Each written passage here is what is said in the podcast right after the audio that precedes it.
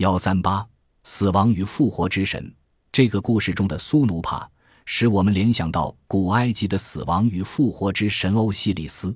两个传说之间存在着一些奇妙的共同点。有关欧西里斯的神话，希腊传记作家普鲁塔克叙述的最为完整详实。根据他的记载，欧西里斯把文明带给他的百姓，传授他们各种技艺，劝导他们戒除吃人肉和以活人祭神的恶习，并为他们制定第一部法典。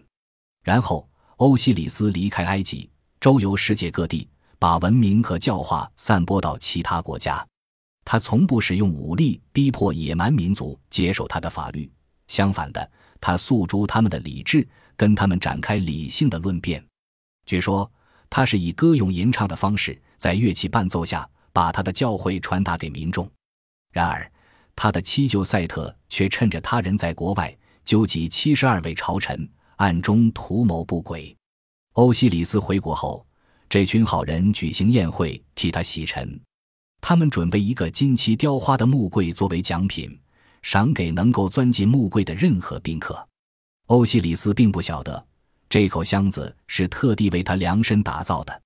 宾客一个接一个上前去试，但都失败了。欧西里斯却一头钻进去，舒舒服服躺下来。他还没来得及爬出来，那群奸人就一拥而上，把盖子钉死。甚至用融化的铅汁把缝隙封住，不让一丝空气进入箱中。然后木柜就被扔到尼罗河里。不料，这口箱子非但没有沉入水中，反而漂浮起来，沿着尼罗河一直漂流到海岸。这个节骨眼上，欧西里斯的妻子女神艾瑟斯决定插手。她施展法术，找到木柜，把它藏在一个隐秘的地点。有一天。他那个邪恶的兄弟赛特到沼泽中打猎，发现这口箱子，把它打开，一气之下将欧西里斯的遗体剁成十四块，抛弃在埃及各地。艾瑟斯再一次出面拯救丈夫，她用芦草编扎成一艘小船，船身涂上一层松脂，然后乘着这班船航行在尼罗河上，四处寻找丈夫的遗骸。支离破碎的尸体搜集齐全后，她念一道咒语。让丈夫的身体重新结合起来，恢复原貌的欧西里斯经历一段再生过程，变成死亡之神和阴间之王。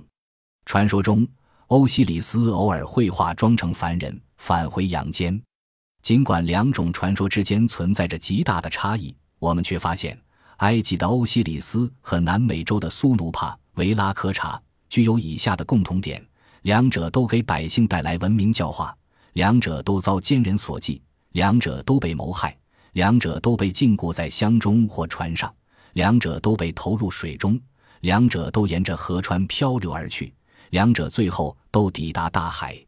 难道说这些共同点只不过是巧合？这两个传说之间难道不可能有某种潜藏的关联？